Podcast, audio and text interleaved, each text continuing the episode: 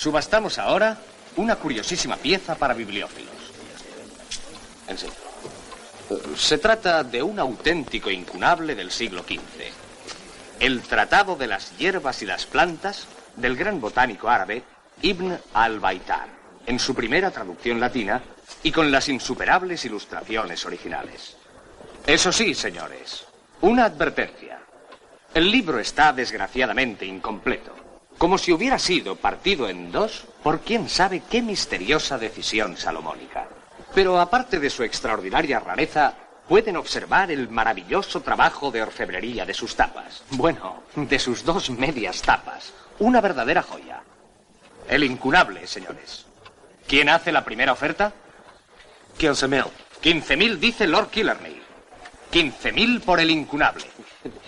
16.000. 20.000. 22.000. 30.000. 35.000. 50.000. Esa fortuna por un libro de botánica. Por medio libro. 55.000. 80.000. 80.000 Lord Killarney. 80.000 por el incunable. Señor, ¿hace otra oferta? 80.000 ofrece Lord Killarney. ¿Se decide usted? 100.000. 200.000. 200.000. La oferta es de 200.000. ¿No hay otra oferta? 200.000 a la una. 200.000 a las dos. 200.000 a las tres. Adjudicado al Lord Killarney. Un hombre con una raja en la frente observa al señor que ha comprado el libro mientras que se enciende un cigarrillo en una vela. Mi enhorabuena al Museo Británico. Gracias. Subastamos ahora otro cuadro.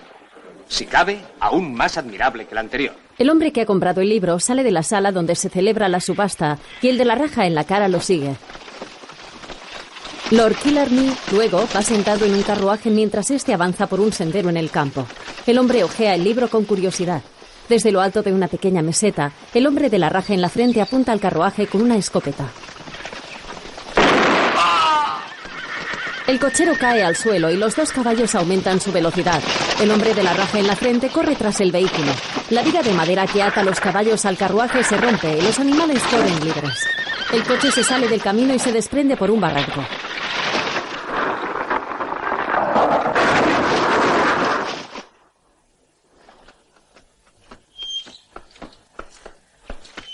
Luego el hombre de la raja en la frente baja de su corcel blanco y se acerca a Lord Killarney, que yace en el suelo con la cara ensangrentada y los ojos abiertos.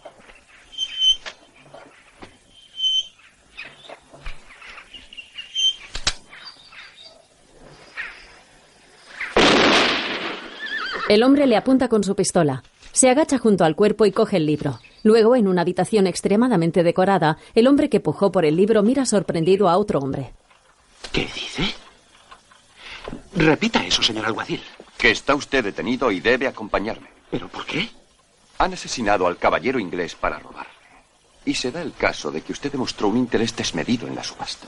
Eso no es una prueba. Ya lo dirá quien tenga que decirlo. Vamos, Lice, no me hagas perder el tiempo. Esta no es la primera vez que te encerramos, ¿no? Por un asesinato, sí. ¿Puedo dar instrucciones a mi sobrino? El hombre se acerca a un joven de unos 11 años. Remigio, lleva el retablo al restaurador. No compres nada en mi ausencia y paga estas cuentas, ¿eh? Dame un beso, hijo. Avisa a Curro. El niño asiente. Avisa a Curro Jiménez. Una película de 1978 protagonizada por Sancho Gracia y Agatha Liz. Una producción de Telecine S.A. e Ízaro Films.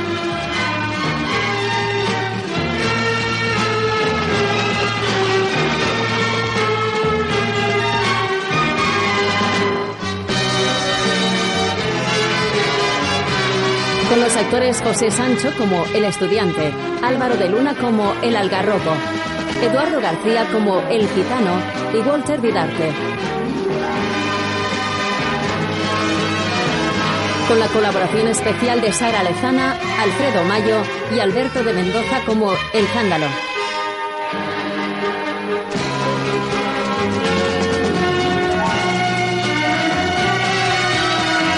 Salamanca como productor ejecutivo. Tadeo Villalba como director de producción. Fotografía por Hans Burman. Montaje de Mercedes Alonso. Una película dirigida por Rafael Romero Marchen. Unos hombres a caballo asaltan un carruaje en un sendero. Vamos, todo el mundo abajo. Dos mujeres y un hombre salen del carruaje asustados. Atropello. Tras ellos sale un hombre que sonríe al atracador antes de bajar. Este no le devuelve la sonrisa y el hombre se pone serio también. Muchachos, dejadlo todo, nos vamos. Los atracadores se van. En marcha, rápido. Pero, ¿qué ha ocurrido? Una señal del cielo, sin duda una señal del cielo. Ay, Nuestra Señora de los Desvalijados. Mi madre nunca me deja viajar sin ella. ¿Cree usted, caballero? Mayores fenómenos se han visto, señora. Suba, señora. ¿Cómo se pueden pensar semejantes dislates? Todo debe aclararse a la luz de la razón y no con esas baratijas con que comercian los curas. El hombre habrá sido presa de una repentina crisis moral y decidió cambiar de oficio. La luz de la razón. Suba, suba, suba. ¿Usted qué piensa? Yo soy extranjera y no tengo mucha experiencia con bandolejos. Pero demos gracias a Dios por la buena suerte. El otro hombre y las dos mujeres vuelven a subir al carruaje. En marcha. El hombre que sonrió al atracador sube el último. Los cocheros arrean a los caballos y vuelven al camino.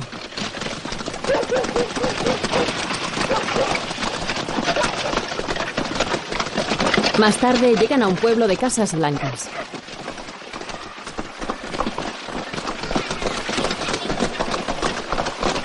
El carruaje para en una plaza por la que caminan varias personas. El hombre que sonrió al atracador ayuda a una de las señoras a bajar del vehículo.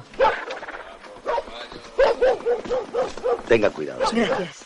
Una mujer joven abraza a la señora. Hola, hija. ¿Puedo ayudarla? Merci, monsieur. ¿Cuál es su equipaje? Dos maletas que llevan mis iniciales. H, H, H. Las tres iguales. Por supuesto. Eh, tú, échame tres maletas que llevan tres H's. Voy. El cochero le pasa las maletas desde lo alto del carruaje. Y la otra. Tres H's y tres H's. Eh, tú, ven aquí. Un hombre coge las maletas de la mujer y los sigue mientras andan. Merci, monsieur. Henriette Higo Hernández. ¿Cómo? Henriette Higo Hernández es mi nombre. Francisco Jiménez Ledesma es el mío. Monsieur Jiménez, muchas gracias. Adiós, señorita H's. Au revoir. El sobrino del detenido se acerca a Francisco. Oye, Curro, ¿Qué haces tú aquí? ¿Crees que no conozco el camino de la es cárcel? que el tío ya está en casa. Mientras, un jinete con una camisa roja se abre paso por el campo entre unos matorrales.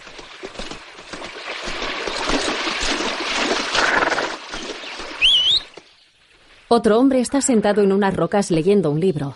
Ante el silbido del otro hombre se levanta y luego ambos cabalgan juntos hasta llegar a una pequeña casa de piedra.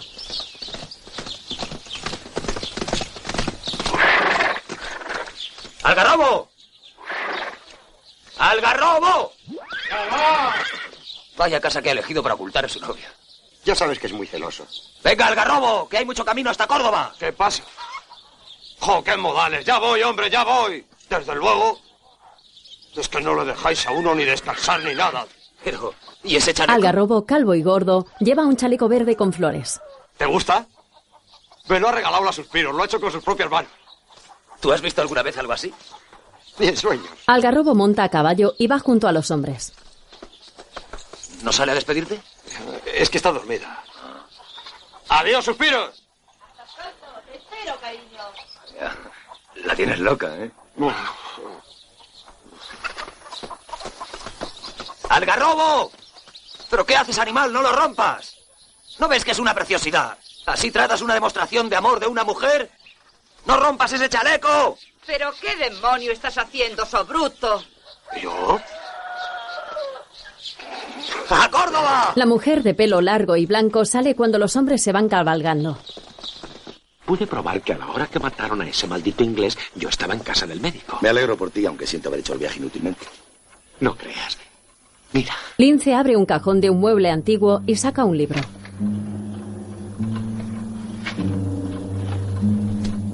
¿Qué es eso?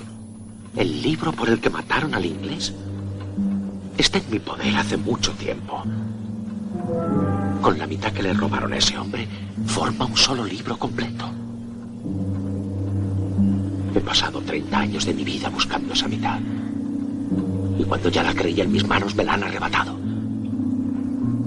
¿Tanto vale? Mucho más de lo que supone el Museo Británico.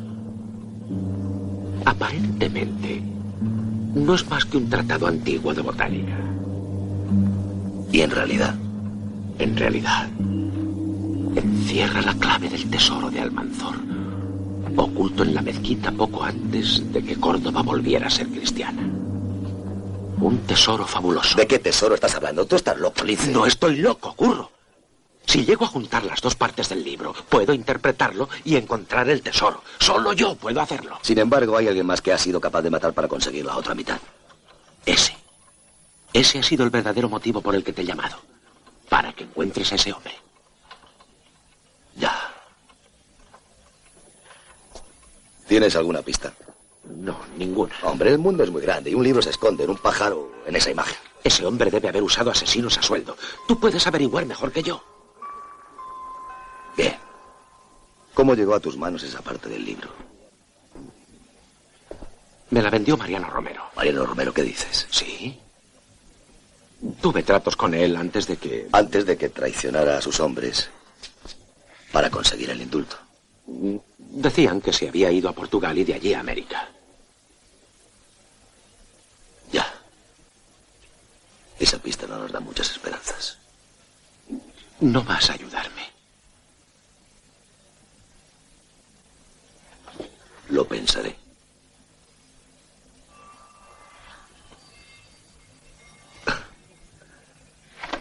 Tú siempre te has portado muy bien conmigo. Y además mis hombres y yo hace mucho tiempo que no venimos a Córdoba. El algarrobo no viene. No. A lo mejor se ha ofendido. ¿Vamos a buscarle? Vamos. Los hombres vuelven atrás por el camino y encuentran al garrobo sentado en unas ramas de un árbol. ¿Se puede saber qué estás haciendo? Tenía hambre. He parado a comer un poco y a echar un trago. Tenemos que llegar antes que se haga de noche. No podía guardar tanto. Curro nos está esperando. Pues a Curro nunca le pareció mal que comiera un poco. Bueno, a comer. Por lo menos con vida, ¿no? Los dos hombres bajan de su caballo y cogen comida y bebida del saco de Algarrobo. Huele bien. Algarrobo mira a sus compañeros con el ceño fruncido, enfadado.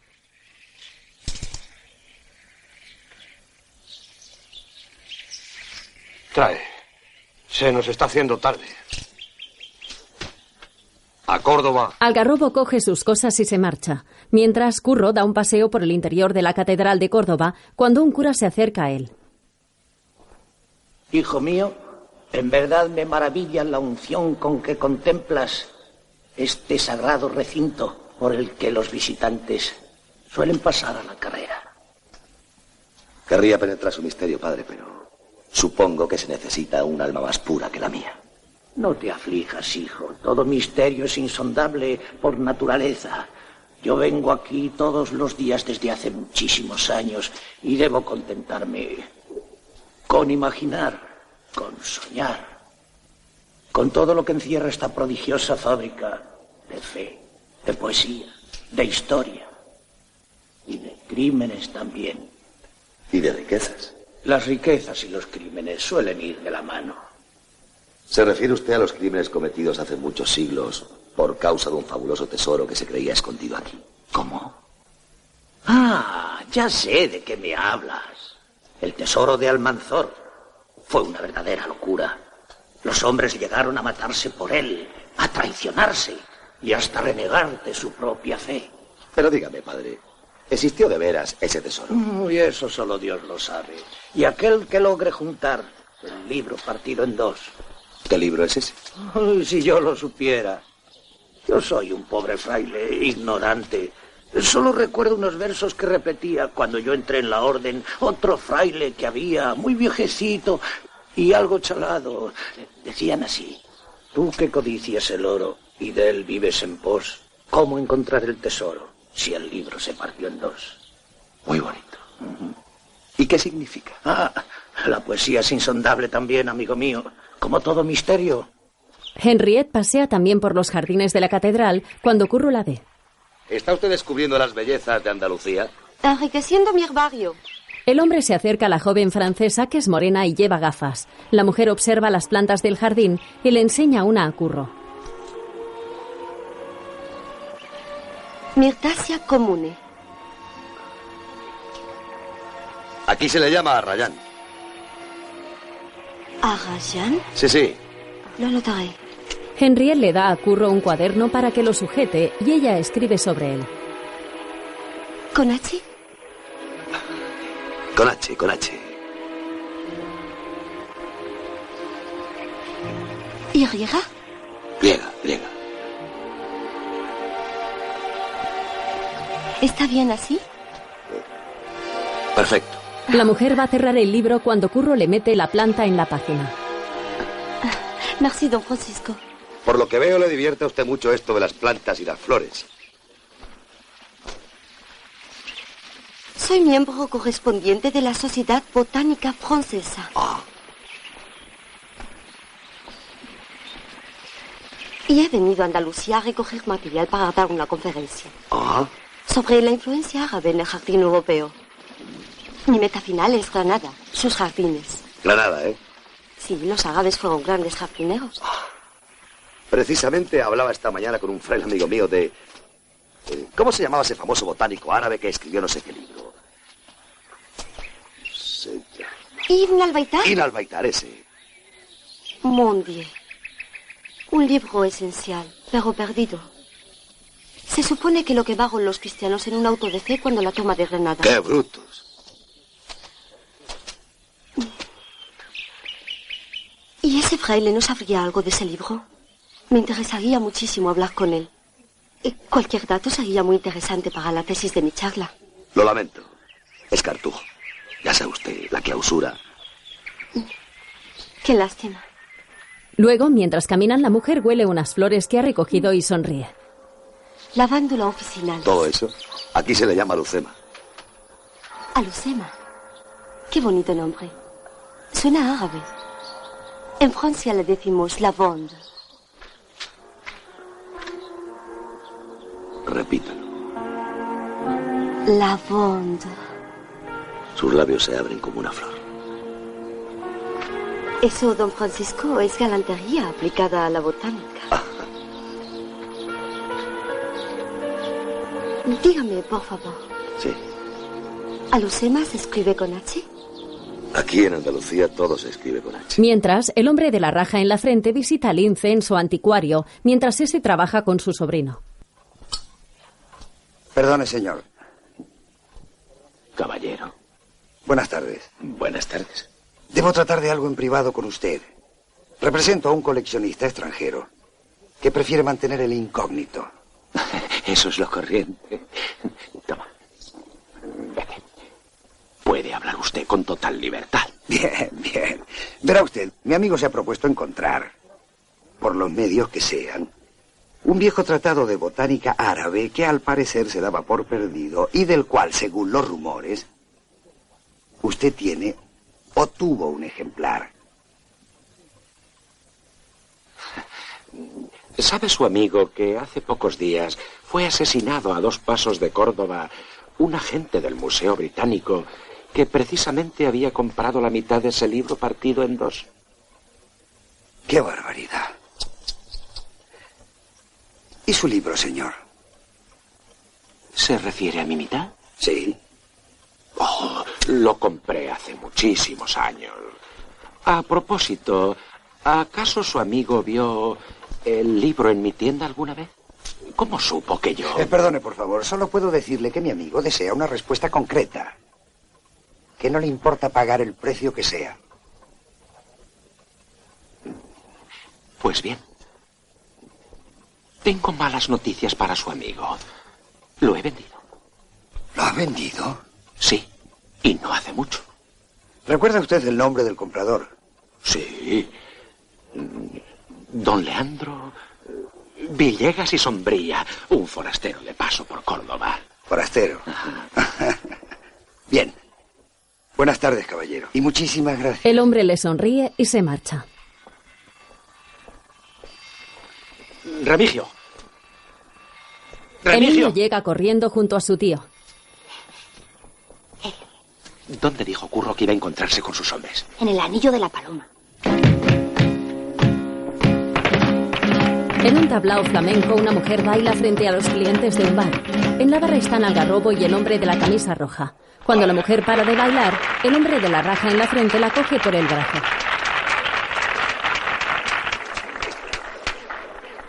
Espera, mujer. Siéntate conmigo. Luego, ahora estoy trabajando.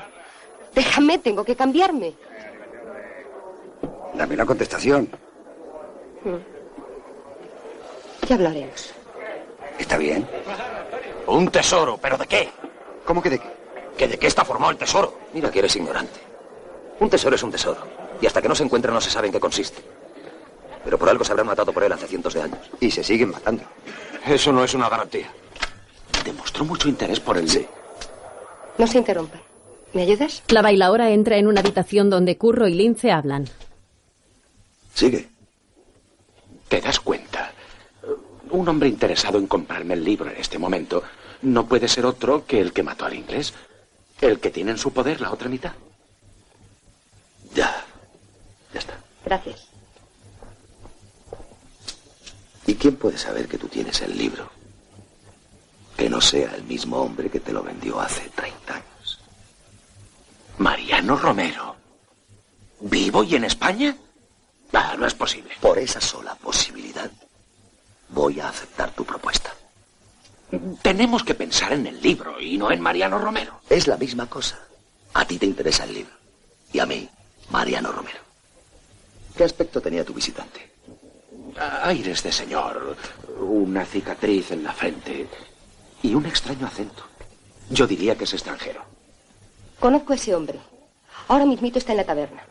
Quiere que baile en un cortijo fuera de Córdoba. Fuera de Córdoba. Araceli, tienes que ir a ese cortijo. ¿Irme de Córdoba estando tú aquí? Yo también haré ese viaje. Me interesa conocer ese cortijo. Siendo así. La mujer sonríe y sale de la habitación.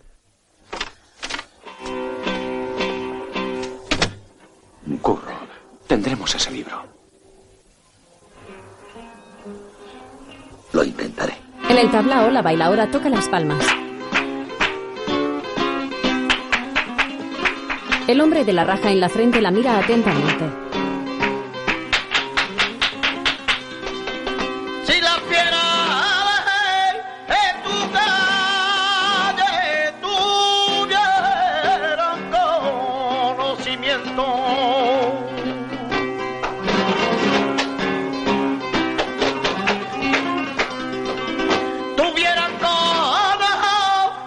Algarrobo apoya una mano en el hombro de una mujer y poco a poco se va acercando a su escote.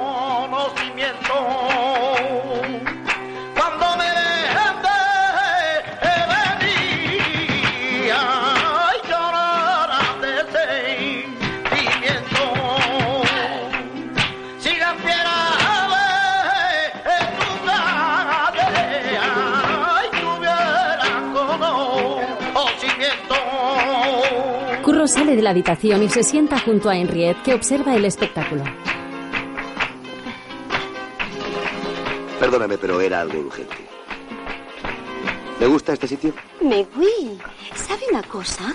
Algunos de mis mejores amigos en París bailan flamenco. No me diga. La mujer francesa y Curro se sonríen y continúan observando a la bailaora.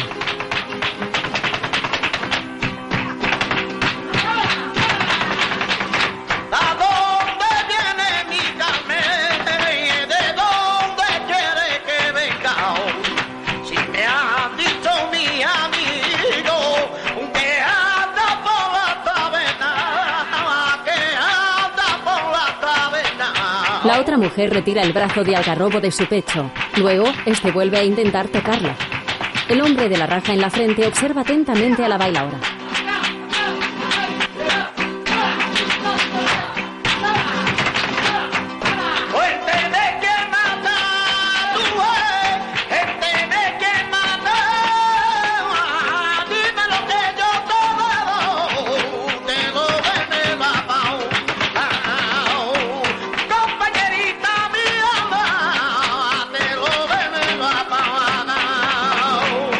Mujer a la que toca algarrobo se levanta, se da la vuelta y le sonríe.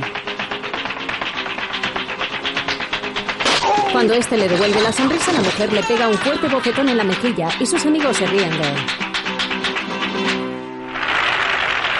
La clientela aplaude a Araceli. ¡La tienes en el bote! Araceli.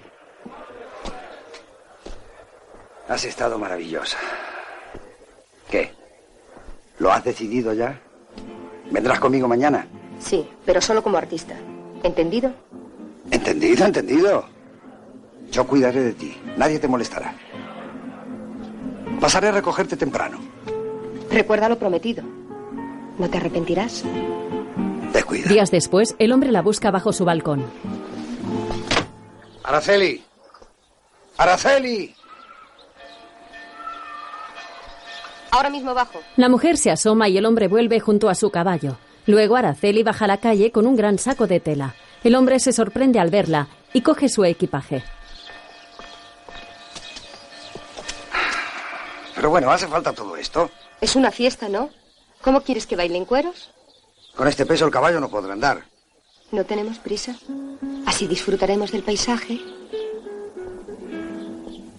y de la compañía. Araceli sonríe coquetamente al hombre de la raja en la frente y este coloca su equipaje sobre su caballo. Escondidos tras una esquina, Curro y sus tres amigos los observan.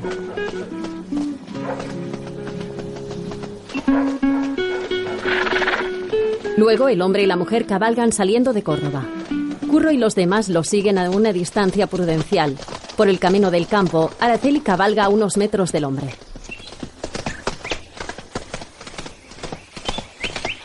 ¿Estás cansada? No, ¿por qué? Porque te quedas atrás. Venga, vámonos. Hay que seguir. Los dos continúan cabalgando velozmente bajo el sol del atardecer y seguidos de cerca por Curro y sus amigos.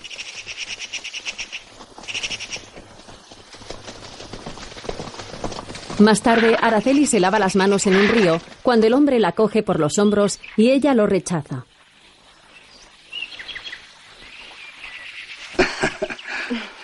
¿Pero qué te pasa? ¿Por qué me huyes?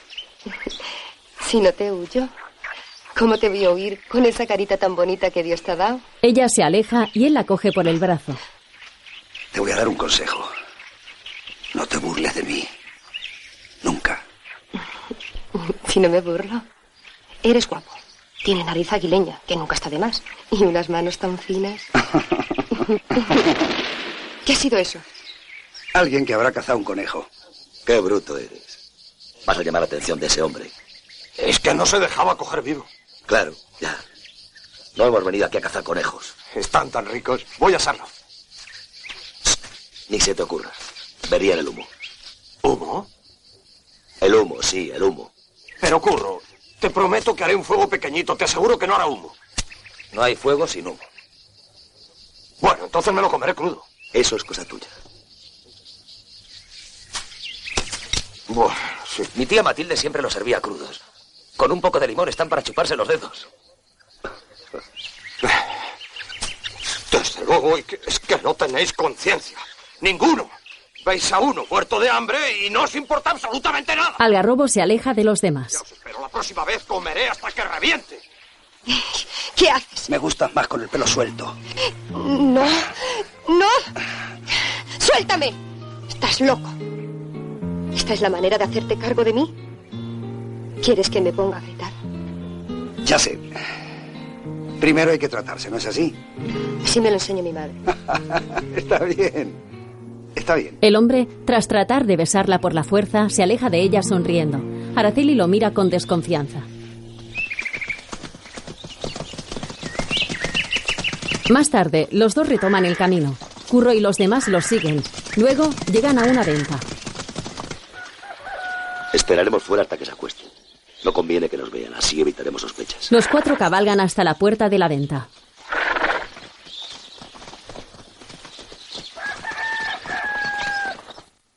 Al anochecer, Araceli y el hombre cenan sentados en una mesa. La mujer levanta la mirada y ve a Curro en la ventana. Este asiente con la cabeza y se pone un dedo en los labios para que guarde silencio. Araceli mira a su acompañante y tras un gesto de Curro, suelta el tenedor y se aleja el plato. ¿Quieres otra cosa? Es igual, será otra porquería como esta. Estoy cansada, me voy a dormir. Está bien, mujer, está bien. Oiga, ¿cuáles son nuestras habitaciones? Yo les acompaño. Síganme. Araceli y el hombre van junto al camarero. Ya podemos entrar. En ese momento, Curro y sus acompañantes aprovechan para entrar en la venta. Ventero. ¿Sí? Prepáranos este conejo. Muy bien. Y pon vino para todos. Don Francisco, Henriette se levanta de una mesa donde lee. Vaya. ¿me está persiguiendo? Así, yo diría lo contrario. Voy camino de Granada. Ah, Pero esta tierra es irresistible. Mire. Mire, mire qué botín. La francesa le enseña su libro. Ocimum basilicum. basilicum. Basilicum. Luego, y los hombres se sientan a comerse el conejo cocinado. Mañana estaremos todos intoxicados. Menos la francesa, de chino con galletas. A mí me parece que está riquísimo. Eh, dame un poco. Pero no dices que está malo. Pero ¿Más mío. que te lo vas a comer? ¿En qué piensa? Estoy tratando de aprender de usted. Me gustaría clasificar a las personas como usted clasifica las hojas. Como a la bailarina del anillo de la paloma, por ejemplo. Como a la señorita Tres Sánchez, por ejemplo. La mujer se pone a mirar el libro sonrojada.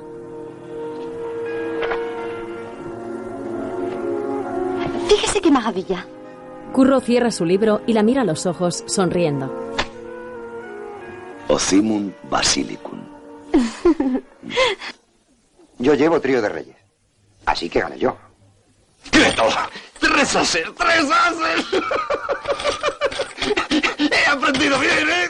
Has aprendido bien. Bueno, yo no juego más que de tres, es muy aburrido. ¿Cómo que no? Que no juego más, hombre, que de tres me aburre, no Curro, juego más. anda, ven con nosotros. No. Déjalo si no quiere. Con cuatro más divertido. Anda, curro, ven. ¿Por qué no me invitan a mí? Es que estamos jugando al póker. No importa, me gusta mucho. Es que se juega con dinero. Claro. Como dice el refrán. ¿Quién se sienta a jugar si no es para ganar?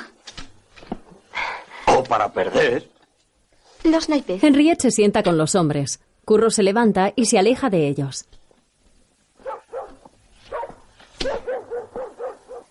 La mujer y los demás se reparten las cartas.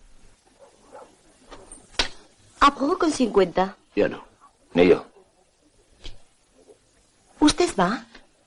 ¿A dónde hay que ir? ¿Qué se apuesta? Tengo que mirar las cartas. Mm. Algarrobo observa sus cartas y sonríe.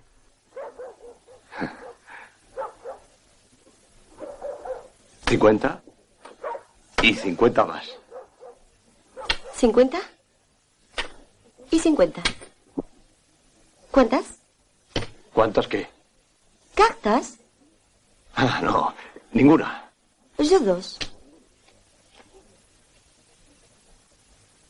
Paso.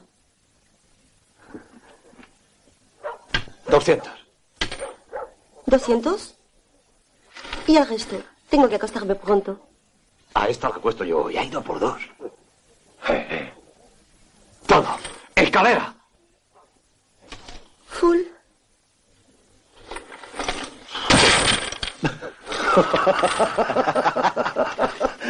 Henriette le sonríe con dulzura y Algarrobo la mira enfadado.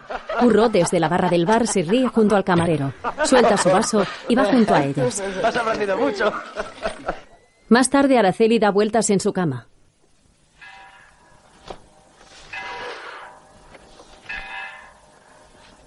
La mujer apaga la vela de la mesilla de noche e intenta dormir.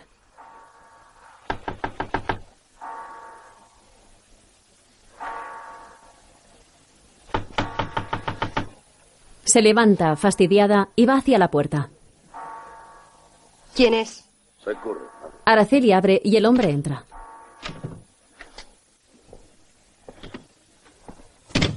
Qué susto me ha dado. Creí que era el pesado ese. ¿Le has sacado algo? Nada, no suelta prenda. No sé ni cómo se llama el dueño del cortijo donde voy a bailar. ¿Qué pasa ahí abajo? Están asesinando a la de Raúl. Escucha, Araceli. Te seguiré con mis hombres hasta el cortijo. Tú debes enterarte de todo lo que puedas. Yo estaré en contacto contigo. Haré lo que tú quieras, como siempre. 300. ¿Trescientos? ¿Y el resto? Unos cinco mil. Dame dinero. No, no, ya te he dejado dos mil. Sí, es igual, mira. Si ahora te lo devuelvo, es igual. El amigo de Algarrobo cede y le, y le da dinero. Bueno, póker. Escalega de color. Algarrobo se levanta y se marcha, enfadado. Henriette recoge el dinero y lo mete en un saco. Señores, tengo que despedirme. Mañana debo continuar mi trabajo. He pasado un rato muy agradable.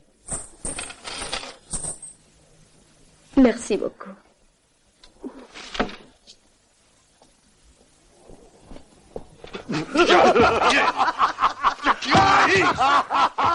Enfadado, Algarrobo se estrella contra una persiana de madera.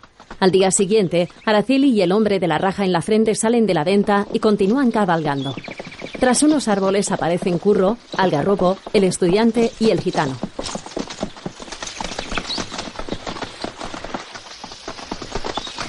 Los cuatro los persiguen de nuevo por el campo durante un largo rato.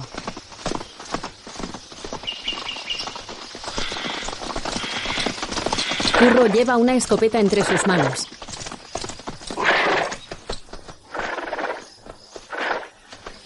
Esperadme aquí.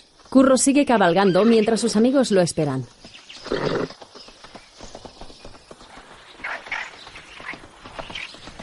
El hombre se adentra en el campo y llega junto a un lago.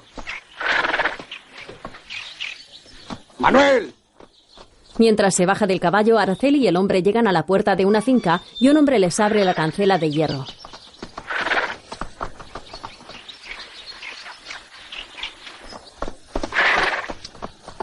Desde una posición en altura y entre matorrales, Curro observa cómo los dos entran.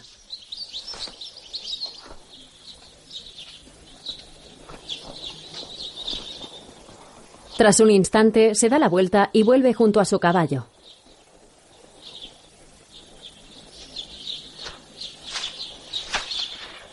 Henriette le da con una vara de madera por la espalda y él se vuelve asustado.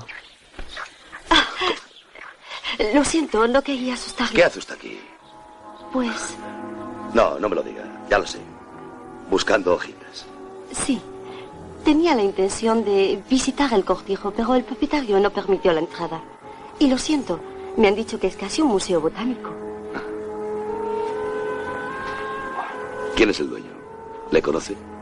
No, solo sé que se llama Fulgencio Rocamayor. ¿Cómo ha llegado hasta aquí? En la posada me alquilaron un burro. Por lo que veo, a usted tampoco le han permitido la entrada. Yo no lo he intentado. A mí no me interesan las plantas. Ya, le interesan más las personas. A veces. ¿Qué sabe usted de ese don Fulgencio? Poca cosa, solo conozco su nombre.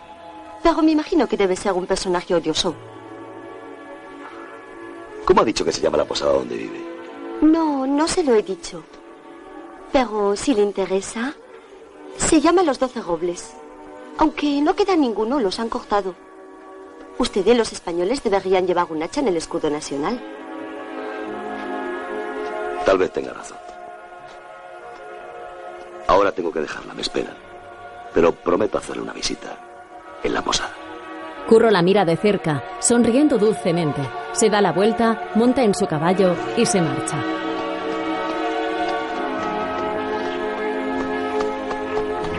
Henriette se queda apoyada sobre un árbol, observándolo marchar.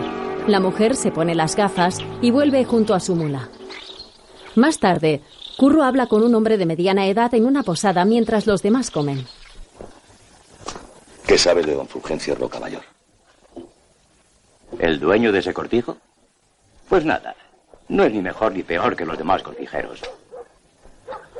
Paga poco y da buenas limosnas. Los raperos lo odian y el obispo habla muy bien de él. Es todo lo que te puedo decir. ¿Cuánto... ¿Cuánto tiempo hace que vino? No estoy seguro, pero hace años. Al principio no se dejaba ver con nadie. Hacía una vida muy retirada. Se decía que había una gran tragedia en su vida. Pero poco a poco empezó a tratarse, con sus iguales, claro. Ajá. Pues bien, hoy va a tratarse conmigo. Aunque Dios no quiera que sea su igual. ¿Vas a ir solo? No, voy a ir acompañado, pero no por vosotros. Trae papel para escribir. Estudiante, voy a dictarte una. El mesero le pasa al estudiante el tintero, la pluma y el papel. Escribe. Don Leandro Villegas y Sombría y su esposa, aficionada a la botánica, solicitan autorización para visitar el jardín de su propiedad antes de abandonar Andalucía y regresar a París. Esperan su respuesta en la posada de los Doce Robles. Un mensajero entrega una carta en la finca en la que entraron Araceli y el hombre. ¿Qué? ¿Te gusta? Mm. Vaya. No está mal la cabañita. ¿Dónde quieres que te preparemos el tablao? En el centro, ¿qué te imaginas? Está bien, mujer, está bien. Quitaremos la mesa entonces. Ah, eh, don Fulgencio. Don Fulgencio Rocamayor, la señorita Araceli. Es la artista que contraté para la fiesta. Encantado, señorita. Jándalo. Ven, tengo que hablar contigo. ¿Me perdonas? Sí, sí, no importa. Araceli mira a su alrededor mientras el hombre va con Dol Fulgencio, que es de mediana edad con el pelo blanco. Cuando se cerciora de que no la ven, pega la oreja a la puerta de la habitación en la que han entrado. Lo que tenías que haberme traído es el libro. ¿Qué te pasa, Jándalo? Esa mujer te ha sorbido el seso. Te has dejado engañar por un viejo. ¿Qué podía hacer? ¿Matarlo? Nunca se te ocurre otra cosa.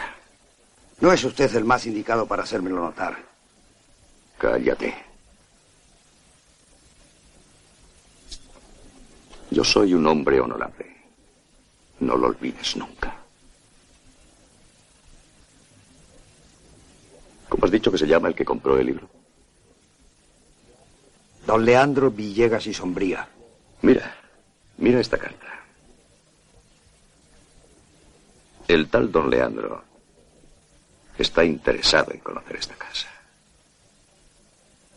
Habrá que recibirle. Se ha registrado con su nombre de soltera, por despecho. Hemos reñido. Esto suele ocurrir durante el viaje de novios. Usted sabe, las recién casadas son muy caprichosas. Y yo, yo tampoco tengo demasiada paciencia. Luego todo esto pasa y... Ah, Usted comprende, ¿verdad? Dígame, ¿cuál, ¿cuál es su habitación? Que ahora también será la suya. No. No, es que... Yo ronco. Ella tiene el sueño muy ligero y prefiero que sea contigua. Felizmente puedo complacerle. Por aquí. El posadero guía a Curro por el pasillo. Mire, esta es la de ella y aquella la de usted. Curro se acerca a la puerta que el hombre le ha señalado.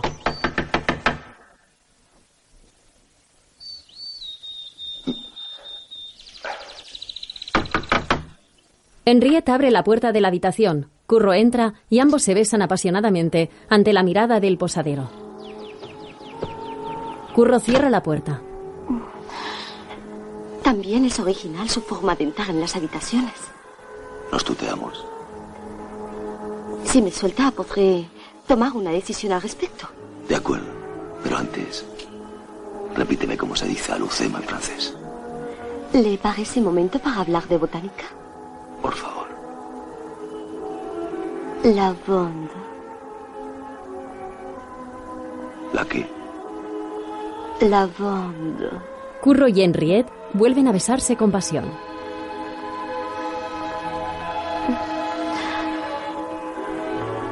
¿Me puede explicar la broma? Solo se trata de visitar el cortijo Las Gardenias. Nos interesa a los dos. Pero la condición indispensable es pasar por marido y mujer. Había que empezar por engañar al posadero. Curro se separa de la mujer y abre la puerta de la habitación contigua, tras la que hay un cuarto con otra cama. Bastante trabajo me dio convencerle de que necesitábamos dos habitaciones. Ha sido una delicadeza por su parte. Curro le sonríe y, con confianza, se tumba en su cama con la ropa y los zapatos puestos. Henriette lo mira extrañada. ¿Pero qué hace usted? Esperar la respuesta de don Fulgencio Rocamayor. Y contra tu opinión, estoy seguro que es un hombre cordial y que va a recibirnos. Más tarde, en su cortijo, don Fulgencio acaricia a los caballos que los mozos están cuidando Oh. cuando Curro y Henriette llegan a la puerta en un carruaje. Don Fulgencio los ve y se acerca a ellos. Don Fulgencio, señor. Mi señora. Señora, mi mujer y yo le agradecemos mucho su hospitalidad. Temo desilusionar a la señora, que es la experta en botánica, ¿verdad? Sí. El jardín está casi abandonado desde hace mucho tiempo. No hay más gardenias. He llegado incluso a pensar en cambiar el nombre del cortijo. Le comprendo. Teme usted que parezca una impostura. Como si. como si una persona viviera bajo nombre supuesto. Exactamente. A mí, de todos modos, me encantaría visitarlo. Un jardín descuidado suele tener auténticos tesoros. Y yo soy segura de enriquecer mi herbario. No faltaba más. José, Un mozo se acerca a ellos. acompaña a la señora a visitar el jardín. ¿Para qué, señorita? ¿Vamos dentro? Gracias. Los dos hombres entran en la casa de la finca. Veo en usted a un gran conocedor. Cuántos bellos objetos. ¿Le interesa a usted el arte, don Leandro? Bueno, el arte son palabras mayores. Me interesa la historia, el pasado. Ando siempre husmeando los archivos, en los desvanes y hasta la memoria de las gentes. ¿Y encuentra usted a menudo lo que busca? No siempre, pero a veces encuentro algo que no me he propuesto, algo perdido, sepultado, algo que se daba por olvidado o por muerto. Es como como si mi mujer encontrase ahora en el jardín una gardenia. ¿Me comprende usted? ¿Le apetece un jerez? Gracias.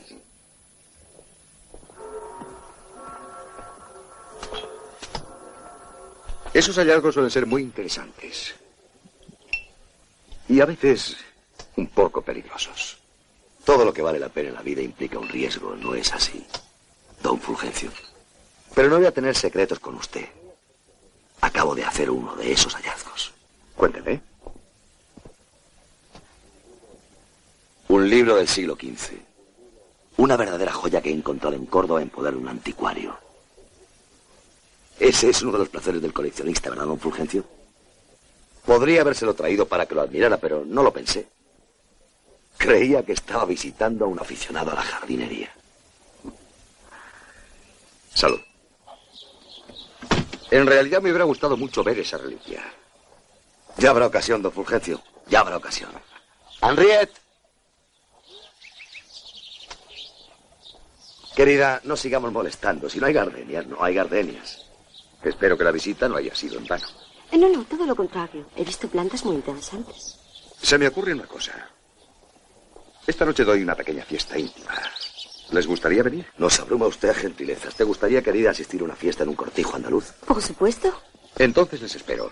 Ah, y si se acuerda, podría traerme usted su precioso libro. Me encantará. No digo que no, pero tampoco le digo que sí. Ya sabe usted cómo somos los coleccionistas. Les acompaño al coche. Mientras salen, Algarrobo come sentado bajo un árbol. Vendremos a la fiesta. Deja ese libro, Sánchez.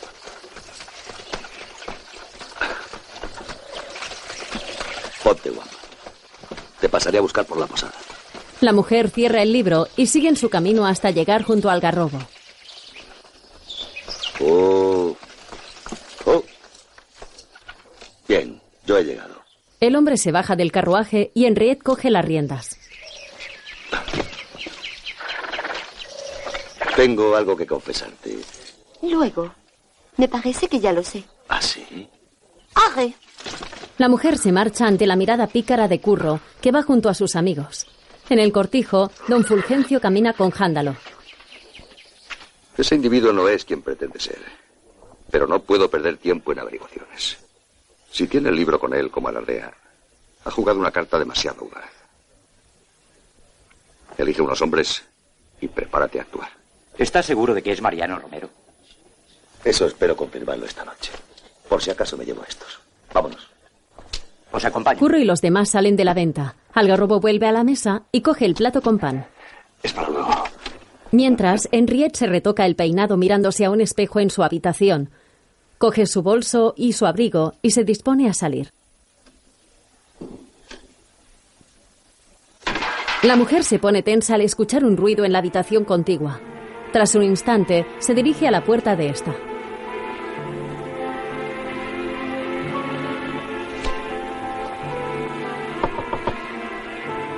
Al no recibir respuesta, empuja la puerta y entra en la habitación. Mira a su alrededor extrañada y asustada cuando Hándalo la coge por detrás tapándole la boca. El hombre se la lleva de la posada a la fuerza. Luego se reúne con don Fulgencio. Encontraste el libro. Allí no había ningún libro. ¿Y ella? En la cueva, como usted El dijo. hombre se aleja de Hándalo pensativo.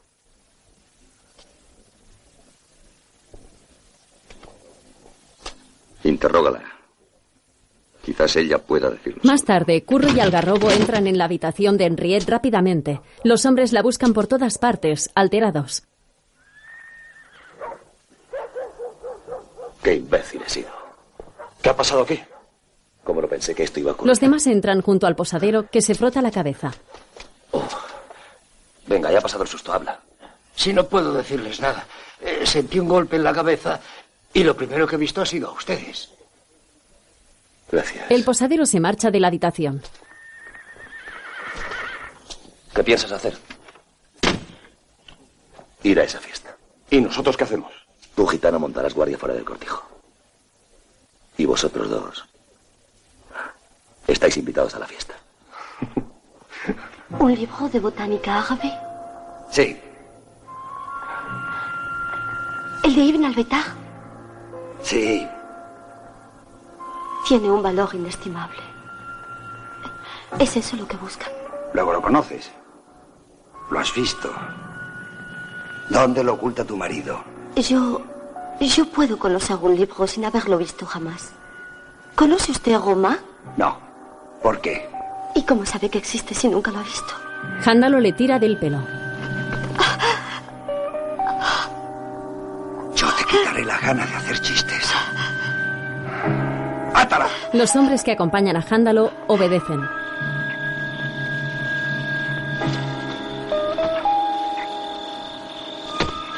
Mientras, el estudiante escala un muro y salta hacia la finca. Algarrobo salta tras él. Los dos se esconden tras una carretilla y luego llegan hasta la casa. Dentro de esta, Araceli entra en una habitación por un pasillo. El estudiante entra por una ventana y se mete en la habitación en la que ha entrado la bailaora. Esta enciende unas velas y se sorprende al verlo. ¿Cómo has llegado hasta aquí? Por los cómodos caminos de los tejados.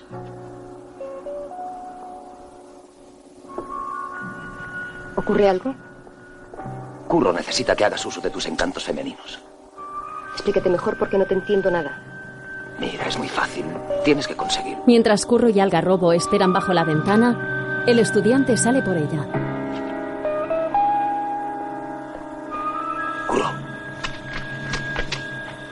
Araceli cree que la tienen aquí. Hará todo lo que dijiste. Está bien, baja. Luego, Araceli pasea con Hándalo. ¿Y a qué se debe este cambio? ¿Me lo puedes explicar? Ya te dije que todo llega por su propio paso. Es un problema de paciencia. El hombre se para, la coge por la cintura y la aprieta contra él, intentando besarla. Por favor. El cuándo y el cómo es cosa de mujer. Está bien. Tú mandas. Así me gusta. Algarrobo y el estudiante lo No acorralan. prisa, Romeo. Antes tendrás que contarnos muchas cosas. Perdéis el tiempo. No diré nada. Te advierto que tengo menos paciencia que este. ¿Dónde la tenéis escondida o te corto el cuello? Vamos, dímelo. Contéstale, ¿dónde está la francesa? El algarrobo no entiende de bromas. Dentro de la casa, los invitados beben disfrutando de la fiesta. Curro llega y don Fulgencio se acerca a él. ¿Ha venido usted solo? Mi mujer ha sufrido una leve indisposición. Lo lamento. Me lo imagino. Pero quizás se recupere y nos dé una sorpresa a mitad de la noche. Le voy a presentar a unos amigos. Ah, con eso del malestar de mi mujer, olvidé traerle aquello. Ah, no se preocupe. Tal vez no era la mejor ocasión. Esas cosas eh, exigen recogimiento. Pero no pierdo las esperanzas de que me lo traiga. Eh, Yo también tengo en mi poder eh, algo que podría interesarle. Estoy seguro de ello. ¿Sugiere usted un canje? Yo no emplearía una palabra tan cruda. Esto no es una transacción comercial. Ya hablaremos. Como usted dice, no es el momento. Presénteme a sus amigos. En el exterior, Algarrobo y el estudiante se esconden tras un muro. Después de cerciorarse de que nadie los ve, se adentran en la bodega del cortijo. En la casa, Curro y Araceli se cruzan disimuladamente. Tengo que pedirte otro favor. Tú dirás. Quiero que se canten las coplas de Mariano Romero. Si tú lo quieres, cuando te he negado yo algo. Curro se aleja de ella.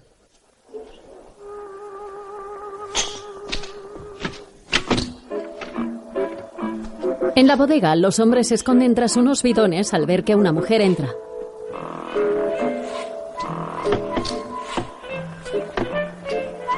Esta se pone a rellenar unas jarras de barro con el vino de los barriles. Algarrobo y el estudiante se agachan tras la mesa donde la mujer pone las jarras tras rellenarlas.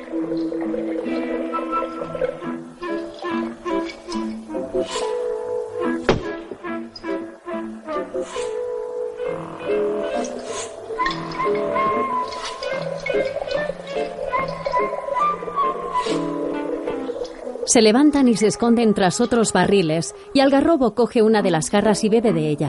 Se la ofrece al estudiante, que también bebe.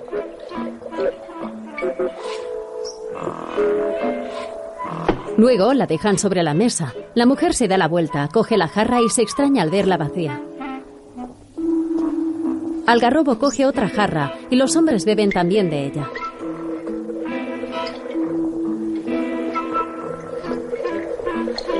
Luego la mujer se vuelve de nuevo hacia la mesa y ve que le falta una de las jarras.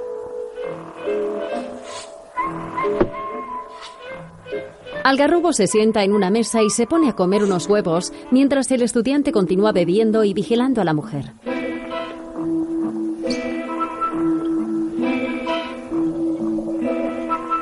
Algarrobo se levanta, va a coger otra jarra y la mujer ve su brazo. Los hombres que interrogaban a Henriette se levantan al oír el grito y apunta al estudiante con su arma. ¡Quieto! Este suelta a la mujer. ¿Qué haces aquí? Pues estaba visitando la bodega. Pues entra, que te voy a enseñar el resto de la casa. El estudiante sigue al hombre. Algarrobo aparece por detrás de este y le golpea la cabeza con el cuenco de los huevos, que se rompen todos sobre él. Le golpea la cara y el hombre cae al suelo. Atraviesan una puerta y otros dos hombres les atacan. El hombre que vio al estudiante primero intenta entrar en la otra habitación y le cierran la puerta golpeándole la cara con ella. Atada a un poste, Henriette observa la pelea entre los hombres.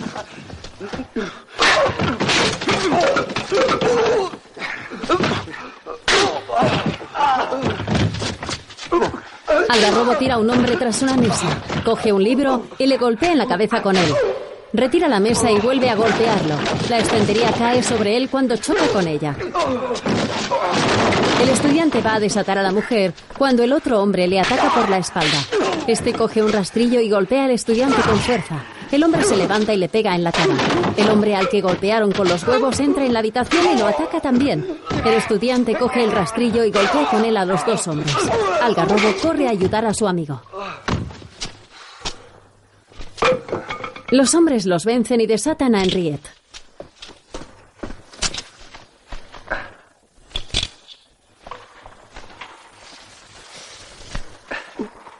Gracias. En la casa, Araceli se prepara para bailar.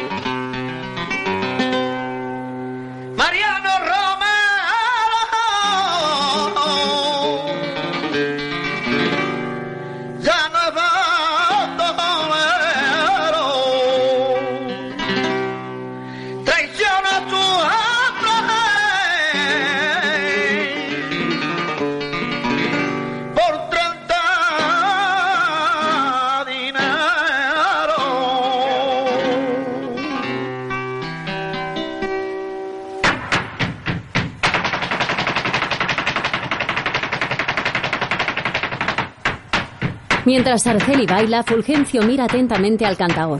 Curro lo observa con curiosidad.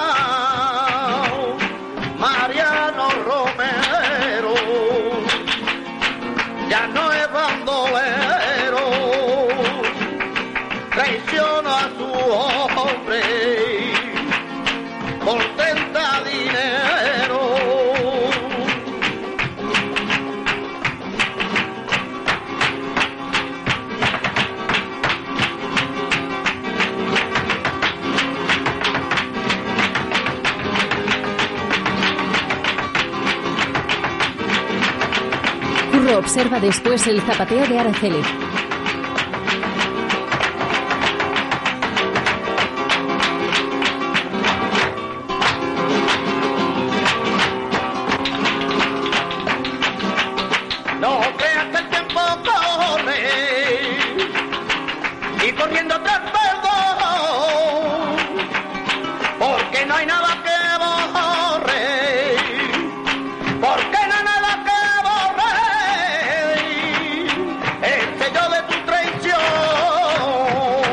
Fulgencio agacha la mirada con el ceño fruncido. Araceli continúa bailando al ritmo de la música.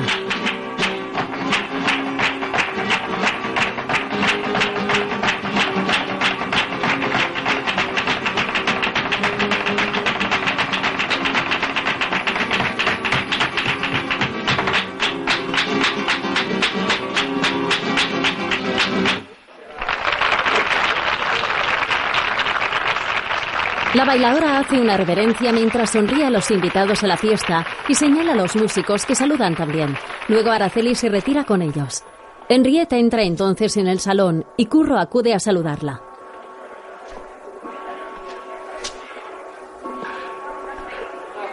Perdona. Don Fulgencio la ve y se acerca a ellos, sonriente pero cauteloso. ¿Cómo me alegra que haya podido venir? Y yo. Ha sido apenas una ligera molestia. Esto hay que celebrarlo. En el jardín, Hándalo logra desatarse las cuerdas de las manos y se pone a hacer lo mismo con las de los pies. En la casa, Curro entra en un salón que tiene una mesa de billar y coge un taco. ¿Jugamos? Don Fulgencio entra también y cierra las puertas. Curro se pone en posición y comienzan a jugar. Creo que debo presentarme. Mi nombre es Curro Jiménez. Hace tiempo que estaba sospechándolo. Un coleccionista de antigüedades no puede ser tan audaz, aunque ande detrás de un tesoro. De un libro. Ni siquiera de eso. De la mitad de un libro. Si realmente eres Curro Jiménez, no haces honor a tu fama. Un bandolero nunca se interpone en el camino de otro. De otro bandolero no. Pero sí de un traidor. En 30 años. Es la primera vez que me lo dicen a la cara. Si quieres, puedes no volver a oírlo. ¿Cuál es el precio? El libro. Maldito libro. 30 años de estar en paz con el mundo. Respetado. Sin enemigos. Hay muchos en Andalucía que te siguen odiando. Odian a Mariano Romero. No a don Fulgencio Rocamayor. Y si no hubiera sido por ese libro, nadie habría sabido nunca, ni siquiera tú, que esos dos hombres son uno solo.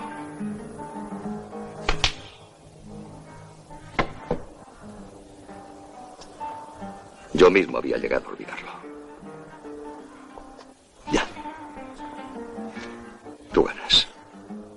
Te daré el libro y olvidarás la visita a mi cortijo. Trato hecho. Volvamos a la fiesta.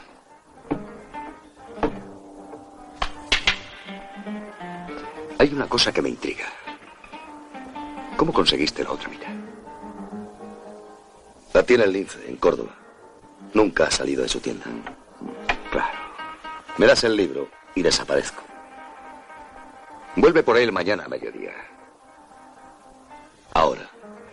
No lo tengo aquí. Tengo que mandar a buscarlo. Esperaré. Yo hubiera hecho lo mismo. Los hombres se sonríen y Fulgencio baja por unas escaleras hacia la bodega, donde está Jándalo junto a los hombres heridos. Ahora tengo que informar a don Fulgencio. Ya estoy enterado de todo. Sois un atajo de imbéciles. En la fiesta, Curro busca entre los invitados a Henriette. Con permiso. Creo que te debo una explicación. Pero yo no te la he pedido. Los viajes siempre tienen algo de imprevisto y algo de misterio. Por culpa mía has pasado un mal rato. Sin consecuencias. Aquí estoy disfrutando de una típica noche andaluza con un marido guapo y solícito. No tengo de qué quejarme. Curro deja su copa en la bandeja de un camarero. Nunca me has preguntado quién soy ni qué hago. ¿No te interesa? Es de mala educación hacer preguntas personales. Inclusive al marido. Sobre todo al marido. Me divierto contigo, tres H's. Pero desgraciadamente tu diversión y la mía tocan a su fin. Ahora debes marcharte. No es el momento de dar explicaciones. Tienes que partir ahora mismo. Antes tengo que arreglar cuentas con esa Araceli. Ya es tarde. Se la han llevado de. Vas a la tienda del lince y le arrancas el libro de cualquier modo. Lo tiene en su poder. Ahora me consta. De cualquier modo. ¿Entendido? Entendido. Luego me esperas en la ermita. Yo tardaré un poco en llegar. Perdone, don Fulgencio. Usted también irá solo. No. Habrá que custodiar un tesoro y llevarlo a Francia. Don Fulgencio entra en una de las habitaciones de la bodega, cierra la puerta y coge un libro de una estantería. Lo mira con atención y agarra una hoja que está ya partida por la mitad. En los jardines, Curro camina junto al garrobo. La acompañas a la posada y luego te encuentras conmigo en el molino. ¿Y el estudiante se ha marchado ya? Sí, hace rato. Algarrobo se sube a la carreta en cuyo coche está sentada Henriette. Harías mejor en seguir viaje a Granada. Esta comarca sigue siendo peligrosa. No nos volveremos a ver. Nunca se sabe. ¡Arre! ¡Arre! Algarrobo y Henriette se marchan. A la mañana siguiente, Jándalo cabalga en su caballo por el sendero del bosque. En la casa del cortijo de don Fulgencio, Curro está sentado en un sillón con los pies en alto. El dueño de la finca se acerca a él con el libro en la mano y se lo entrega mientras Curro bebe de su copa. Este coge el ejemplar, se levanta y se coloca frente a don Fulgencio muy de cerca. Gracias. ¿No vas a mirarlo siquiera? Don Fulgencio Rocamayor no se atrevería a engañarme. Mi nombre es Mariano Romero. Mientras Jándalo llega a Córdoba, el estudiante, el gitano y Algarrobo corren tras él a caballo también. En la tienda de antigüedades, Jándalo golpea a Lince en la cara ante la mirada de su sobrino. ¡Dámelo! No lo tengo. ¿No? Jándalo le pone un cuchillo en el cuello. Te juro que no lo tengo. Dáselo, tío. Jándalo mira al joven con una sonrisa malévola. Luego lo tienes. Si no quieres que le corte el pescuezo, tráeme el libro enseguida. No lo hagas. Espere. Si le doy el libro, no le hará nada. Te lo prometo. No, Remigio, te lo prohíbo. No espero más. El niño va al mueble en el que está escondido el libro, lo abre y coge el medio ejemplar.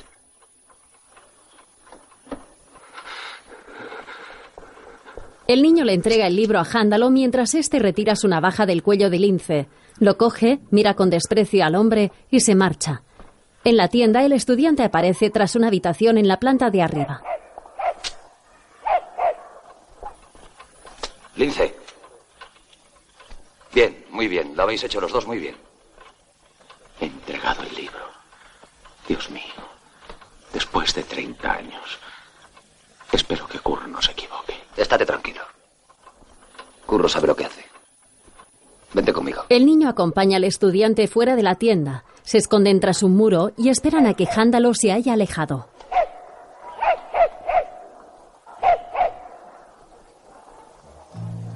Luego se suben a unos caballos y se marchan ante la preocupada mirada de Lince. Este vuelve a entrar en su tienda mientras su sobrino y el estudiante se marchan.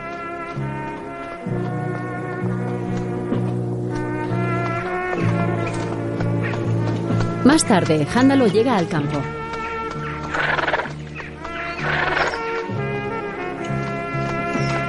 El niño y el estudiante lo siguen. Estos frenan sus caballos y suben por unas montañas.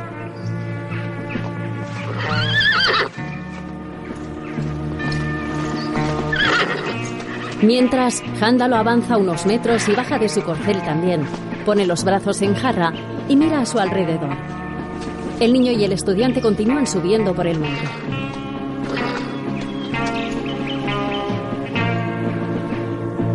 Luego llegan a unas rocas sobre Jándalo y se esconden ahí. Vuelve a la tienda y espera allí. Cuando llegue Curro le dices dónde estoy. El joven obedece de inmediato y deja solo al estudiante.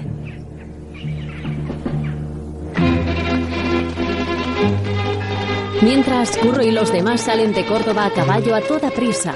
Tras un rato, siete jinetes llegan al lugar donde les espera Jándalo.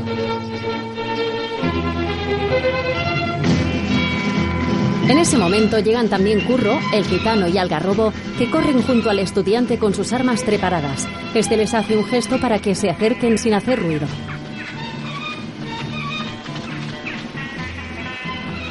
No se ha movido de ahí en todo el tiempo. ¿A quién estará esperando? A Mariano Romero, como nosotros. Los jinetes cabalgan hacia el campo.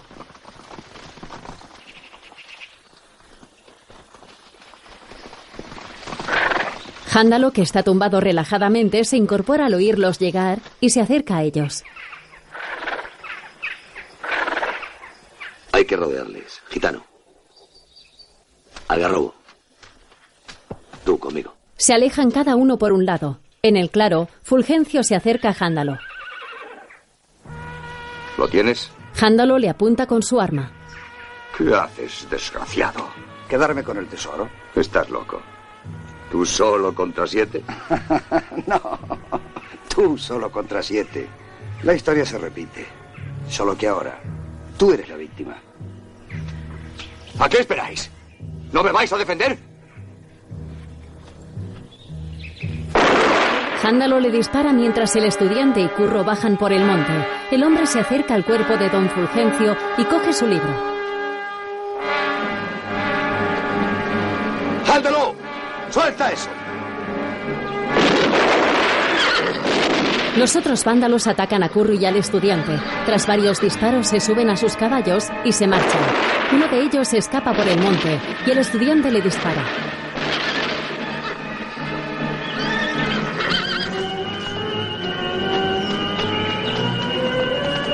Sale en busca de Jándalo.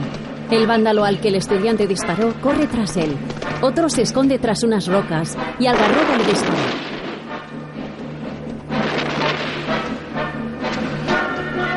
El hombre logra huir mientras Algarrobo recarga su escopeta. Otro de los bandidos dispara al estudiante que está escondido tras unas rocas. Mientras Jándalo huye, Algarrobo dispara a otro de los hombres, que cae rodando por la montaña.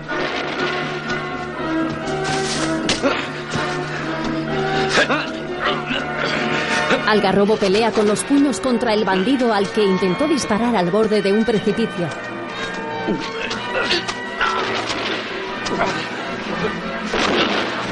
El gitano y otro hombre se cruzan con sus caballos, se atacan y ambos caen al suelo. Se levantan rápidamente y comienzan a darse puñetazos. El gitano le da una patada y lo tira al suelo. Mientras, Jándalo continúa huyendo y Curro lo sigue. En el claro, el gitano saca una navaja y se la clava al bandido cuando éste se levanta de nuevo dispuesto a golpearle con una roca.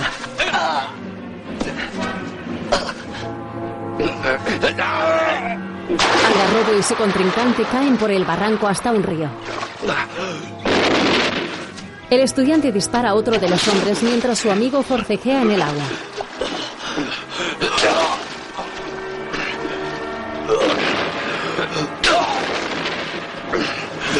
Algarrobo golpea al bandido e intenta ahogarlo.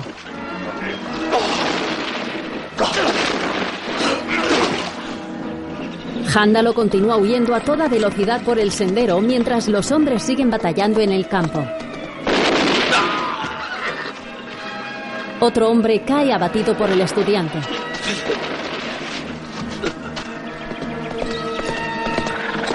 Curro frena en el camino, perdiendo de vista a Jándalo, pero continúa al instante.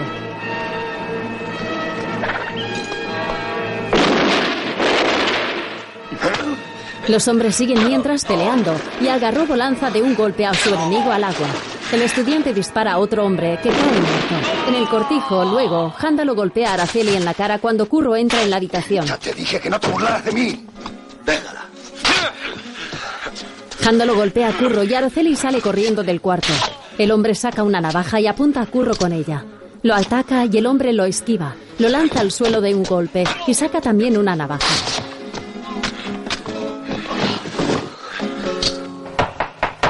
Jándalo le lanza una cesta de mimbre y Curro la esquiva también. Los hombres se atacan con los cuchillos, mientras Araceli zapatea bajo las escaleras.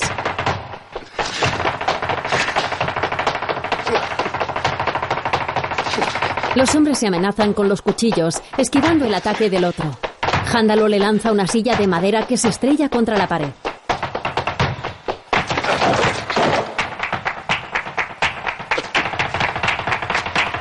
Araceli continúa zapateando.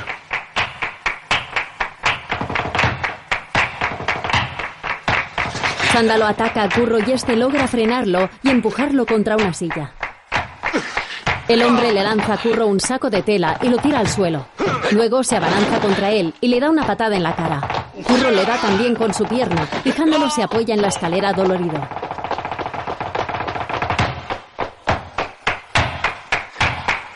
Los dos hombres se miran de cerca. Curro esconde la navaja tras su espalda y después de un instante amenaza a Jándalo con la mano izquierda. Luego vuelve a esconderla y la saca con la mano derecha. Los hombres cambian de posición y Jándalo lo ataca. Se cogen el uno al otro por las muñecas y Curro lo aprisiona contra la pared.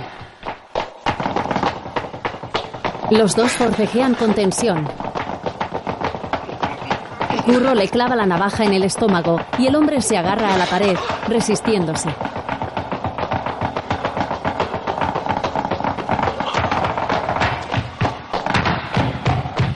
Jándalo cae al suelo. Incorpora la cabeza y ve a Araceli zapateando. El hombre perece. Más tarde, Curro y sus amigos se reúnen en la tienda de Lynch. Nada, no lo entiendo. Curro, ven, explícaselo tú a ver si lo entiende. Pero vamos a ver, ¿qué es lo que sigue sin entender? Escucha. Mientras solo tuviéramos la mitad del libro, nunca íbamos a conseguir la otra, ¿eh? Mariano Romero hubiera preferido quemarse vivo con ella. La única forma era dejar que él juntara las dos mitades, creyendo que me había engañado y entonces echarle el guante. Pues no lo entiendo. Escucha, vamos a ver. Esto es un pan y un chorizo. Eso sí que lo entiendo. Ya empieza a entender. Toma, para ti el chorizo y para mí el pan. Ahora bien, yo quiero comerme el pan y el chorizo. Pero sé que tú no vas a darme el chorizo. No. Entonces te doy yo a ti el pan. Y consigo que se junten el pan con el chorizo. Entonces yo me como el pan y el chorizo. anda que- No, no, ya será bruto. De todos modos, ni Mariano ni el otro hubieran podido hacer nada con el libro. Hacía falta el trabajo que está haciendo ahora el lince. A pesar del alboroto que armáis, he conseguido descifrarlo. Pero hay algo que no entiendo, Curro. La operación debe realizarse exactamente una hora antes de que caiga el sol. No consigo entender. ¿Por qué? Mañana lo sabremos. Al día siguiente, Curro, el estudiante, el gitano, Algarrobo, Lince y su sobrino cabalgan frente a la Catedral de Córdoba. Los seis entran en ella y bajan de sus caballos. En el Salón de los Arcos de Herradura observan a su alrededor, inquietos.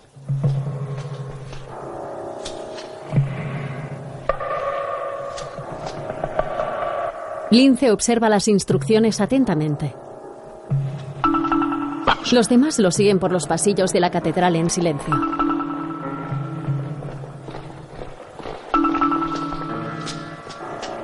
De nuevo, los hombres se paran a mirar los papeles. Esta es la capilla, en la columna de la izquierda. Estudiante, sube tú. El estudiante obedece y Algarrobo lo ayuda a trepar un muro.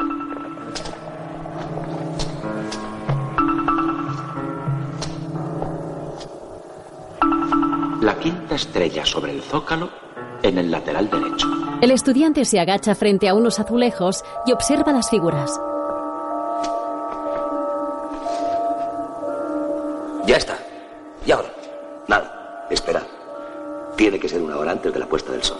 Los hombres se dispersan entre ellos y caminan por la catedral, esperando que pase el tiempo.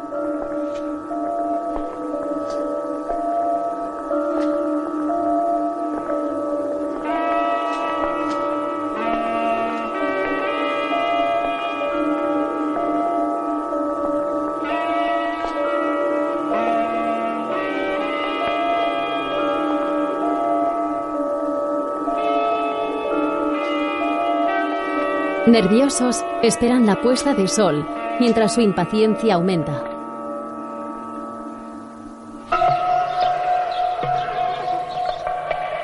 ¿Por qué no lo hacemos ya?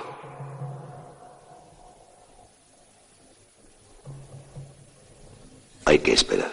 Algarrobo baja la mirada con el ceño fruncido, frustrado.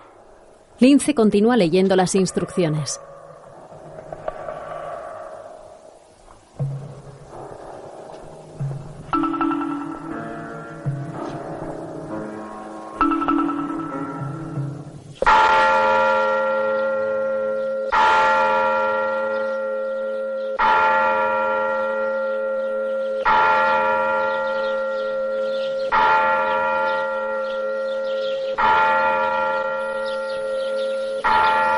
Atardecer llega y Curro mira al estudiante.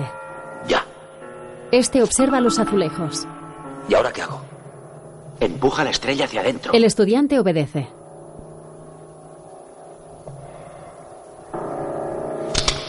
En una de las salas que tienen frente a ellos, se abre una placa de piedra redonda en el techo y cae un polvo dorado por el agujero que deja.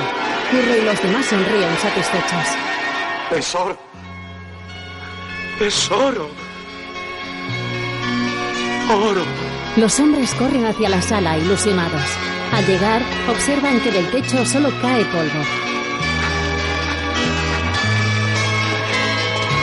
Algarrobo se desilusiona al intentar cogerlo y descubrir que no tiene valor. Se da la vuelta y mira a sus amigos, boquiabierto y con el ceño fruncido. Un monje lo sorprende por la espalda. No es más que la luz de Dios. Ingenioso truco, ¿verdad? Lo inventó un arquitecto árabe. Por un complicado juego de mecanismos y de espejos, convierte la luz del atardecer en un río de oro. Interesante, ¿verdad? No es solo un juego, es un apólogo y una lección de moral que cada cual deberá interpretar como quiera. Así que usted conocía esto. Hijo mío, a esta hora siempre estoy atento. Ibn al-Baitar tuvo buen cuidado de editar muchos libros y lanzarlos al mundo partidos en dos. Y como a menudo, por desilusión o por temor, la gente deja los libros abandonados, yo me cuido de devolverlos al mundo para que la lección se siga renovando. El sol está cayendo. Al día siguiente, cuatro caballos tiran de un carruaje por un sendero en el campo.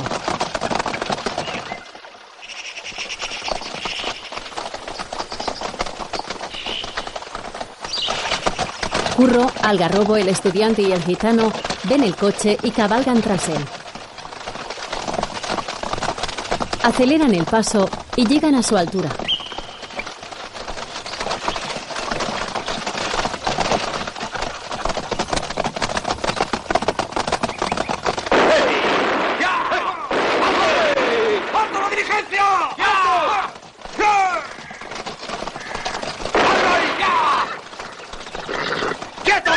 Algarrobo trepa por el carruaje y obliga a los cocheros a frenar.